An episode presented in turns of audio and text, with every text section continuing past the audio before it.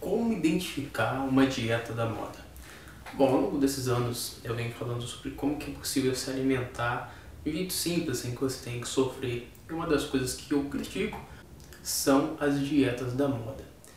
E nós conhecemos hoje várias e várias dietas da moda, a cada dia surgem novas desse modelo.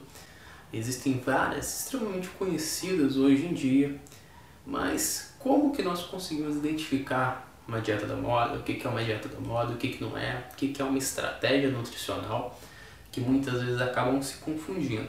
Então eu vou explicar de uma maneira simples para que qualquer pessoa tenha condição de entender e diferenciar o que é uma alimentação saudável de uma dieta da moda. Essas ditas dietas da moda normalmente são muito difíceis, são muito complicadas. Você tem que se privar de muita coisa, cortar várias coisas da sua alimentação. Sua alimentação acaba sendo uma tortura. Então, normalmente, essas dietas elegem, escolhem um vilão, um culpado pelo, pelo você não conseguir emagrecer, é, por você não ter saúde, um alimento engordativo, um alimento que é o causador de todos os problemas que são conhecidos hoje em dia. Então, muitas vezes nós vemos isso acontecendo com glúten, com a lactose, derivados do leite, com carboidratos, até com carne vermelha.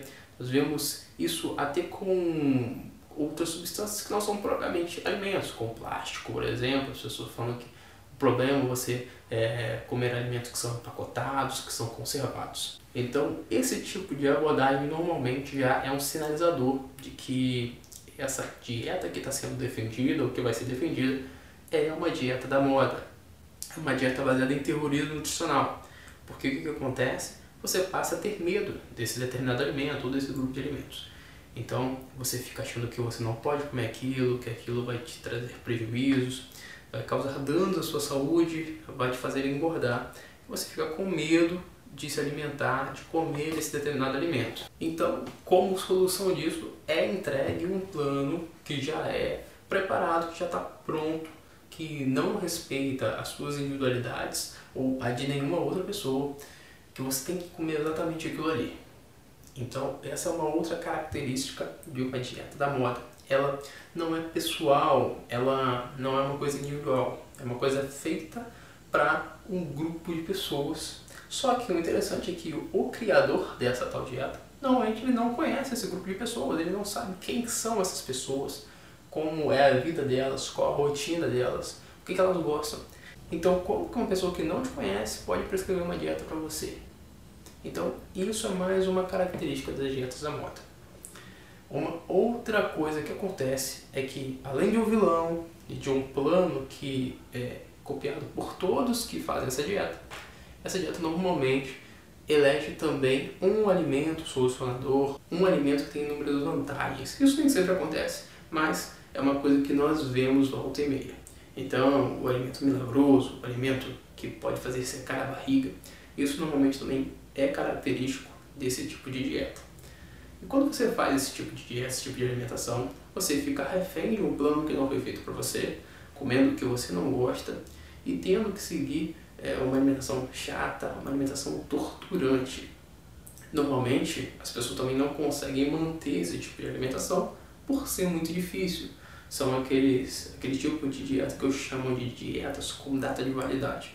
Então, normalmente essas dietas são mantidas por dois ou três meses. Ah, mas aí você pode falar, ah, Jonathan, eu conheço alguém, eu tenho um amigo, um familiar, que fez a dieta tal, que é uma dieta da moda, ele emagreceu. E eu não estou falando que isso não pode acontecer. Muitas dessas dietas, apesar de elegerem um vilão, terem um planejamento ali restritivo e padronizado, muitas delas fazem um déficit calórico em algumas pessoas, já que elas não conhecem a necessidade de cada pessoa. Então, aleatoriamente, algumas pessoas podem ter resultados, podem emagrecer, justamente por essas dietas serem muito restritas. Alguns desses resultados não passam de perda de líquido, mas outros podem ser realmente gordura, podem ser realmente um emagrecimento. Mas esse emagrecimento não aconteceu porque o alimento excluído é o grande vilão, porque o alimento milagroso é o alimento que faz emagrecer. É único e exclusivamente porque a pessoa ingeriu menos calorias do que o corpo dela precisa. E obviamente que isso leva ao emagrecimento, é natural que isso aconteça. Mas o problema é que como essas são dietas com data de validade, Quando essa pessoa chega ao ponto que abandona essa dieta, vamos dizer, ah, perdi 5 quilos, já não preciso fazer mais dieta.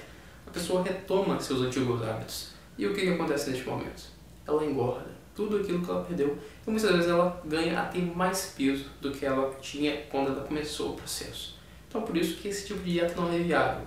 Uma dieta viável é uma dieta que você consegue manter por muito tempo, sem que seja torturante, sem que seja sofrido para você. Uma ótima referência para você conseguir entender como funcionam as dietas da moda e conseguir escapar delas, que é o fundamental, é esse livro aqui, A Mentira do Glúten.